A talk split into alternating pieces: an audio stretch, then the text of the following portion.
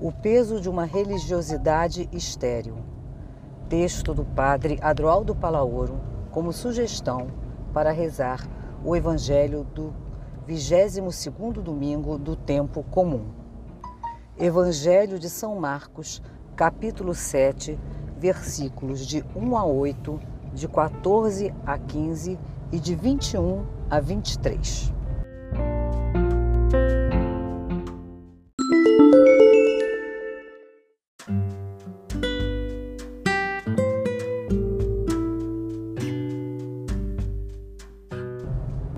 Este povo me honra com os lábios, mas seu coração está longe de mim. Marcos 7, versículo 6. O evangelho deste domingo seleciona só alguns versículos do capítulo 7 de Marcos, carta magna da liberdade cristã, no plano da refeição e do amor, relações humanas. Que todos tenham direito à alimentação e se amem com todo o coração Trata-se, pois, de educar e sanar o coração, não através de mais leis, mas através de mais liberdade e verdade de amor.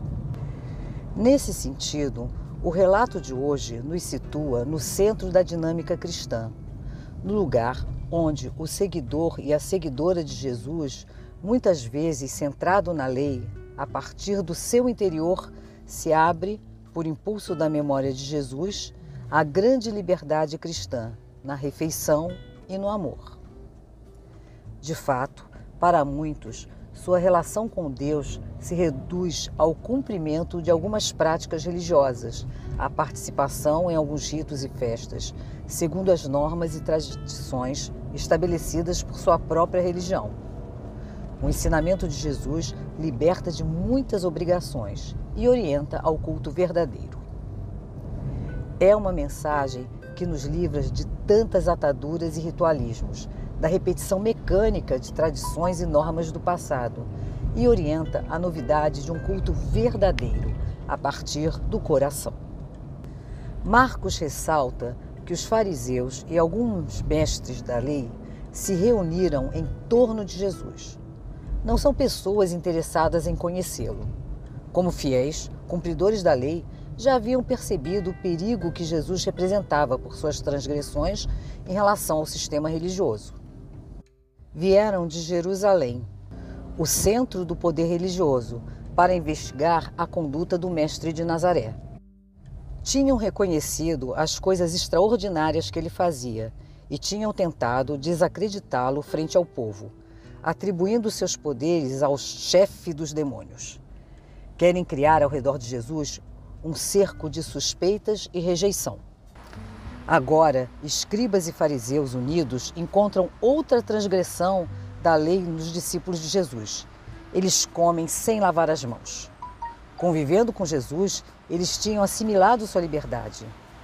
Na multiplicação dos pães, que foi o relato anterior, Jesus ofereceu pão para a vida de todos, sem exigir purificações prévias, porque a pureza e a cura vêm dele. Mas, para a comissão investigadora vindo de Jerusalém, comer sem lavar as mãos não era uma falta menor. Estava em jogo todo um sistema de separação entre o que é puro e o que é impuro. Há alimentos puros que todos podem comer e outros impuros que são proibidos. E as pessoas precisam se purificar antes de comer. Assim ensinaram os antepassados e assim manda a lei. Segundo os encarregados da religião, não se pode relativizar a autoridade sagrada da tradição. A relação de Jesus é muito dura, põe em evidência que a relação com Deus não passa através do uso de alimentos puros ou ritos de purificação, de culto formal e vazio. Os escribas e fariseus são a encarnação dos destinatários da denúncia profética de Isaías, que era: esse povo me honra com os lábios, mas seu coração está longe de mim. Os responsáveis da instituição criaram, em nome de Deus, um sistema de poder com ritos que os privilegiavam, obrigações que discriminavam e separavam, e um controle social intolerável. Os pobres não podiam cumprir todas as normas e por isso eram considerados povo maldito. Uma consequência muito clara que aparece aqui consiste em que, com muita frequência, na conduta de muitas pessoas, há uma enorme distância entre a observância dos ritos sagrados, por uma parte, e a fidelidade à honestidade, à bondade, à justiça, por outra parte. E aqui nos deparamos com tantas pessoas que são fielmente observantes das leis e ritos religiosos, mas ao mesmo tempo são pessoas que são profundamente desumanas na relação com os outros, deixam muito a desejar em sua conduta ética. Segundo os relatos evangélicos, é visível que Jesus não teve enfrentamento nem com os romanos, nem com os pecadores, os samaritanos, os estrangeiros, etc. Os conflitos de Jesus surgiram precisamente com os mais fiéis cumpridores da religião, sacerdotes, mestres da lei e fariseus. O centro da experiência religiosa para Jesus está em fazer o que fez o mesmo Deus, que sempre desce e se aproxima de todos os seus filhos e filhas. Deus está presente em cada ser humano, seja quem for. Pense como pense, viva como viva. Só reconhecendo essa realidade surpreendente, vivendo-a como viveu o próprio Jesus, estaremos no caminho que nos leva ao centro do verdadeiro culto a Deus. Os líderes religiosos apresentam mãos limpas porque não as usam para o serviço aos outros. São mãos assépticas porque não se contaminam com, no contato com as pessoas eles se mostram incapazes de ver as mãos como mediação para uma nova humanização, reduzindo-as e atrofiando-as devido a seus esquemas religiosos e morais. As mãos carregam censuras, traficam destruição, encarnam a falsidade. Suas mãos são temidas porque fecham o futuro, excluem e espalham medo, pesam porque julgam. Aqui, no embate com Jesus, eles não fazem nenhuma referência ao anterior evento da multiplicação dos pães e nada dizem sobre a refeição de Jesus com a multidão.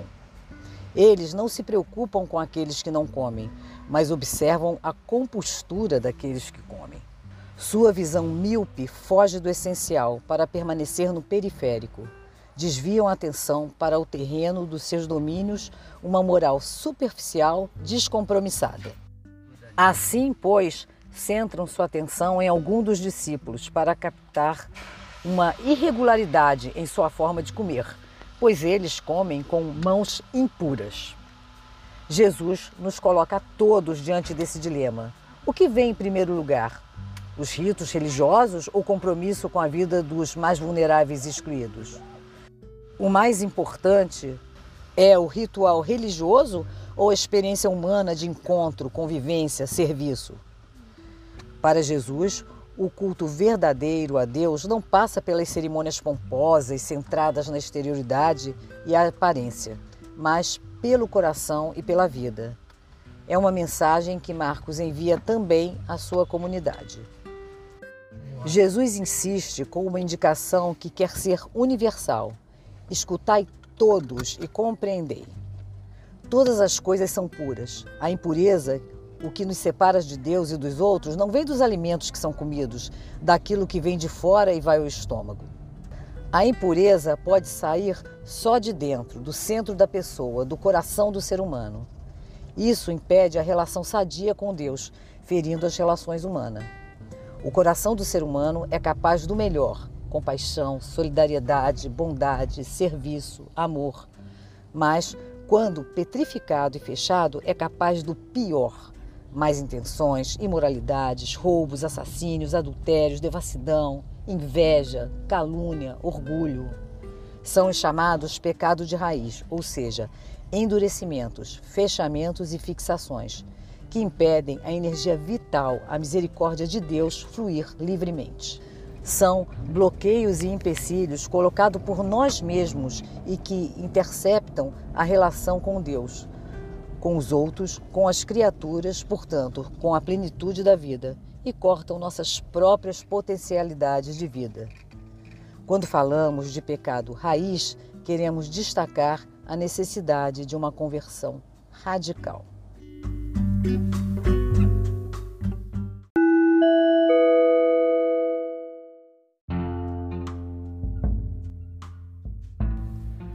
Pontos para a oração. Deixe-se conduzir pelo Espírito. Graças à sua presença, o caos interior se transformará em cosmos, beleza e harmonia, que se expressará em compaixão, perdão, tolerância, acolhida. Seus pensamentos são poluídos, suas palavras são ácidas, seus gestos são agressivos, os entulhos, ódios, julgamentos, inveja, intolerância se amontoam em seu interior? Permita que o espírito transite livremente pelos espaços mais sombrios do seu eu profundo realizando uma verdadeira ecologia interior.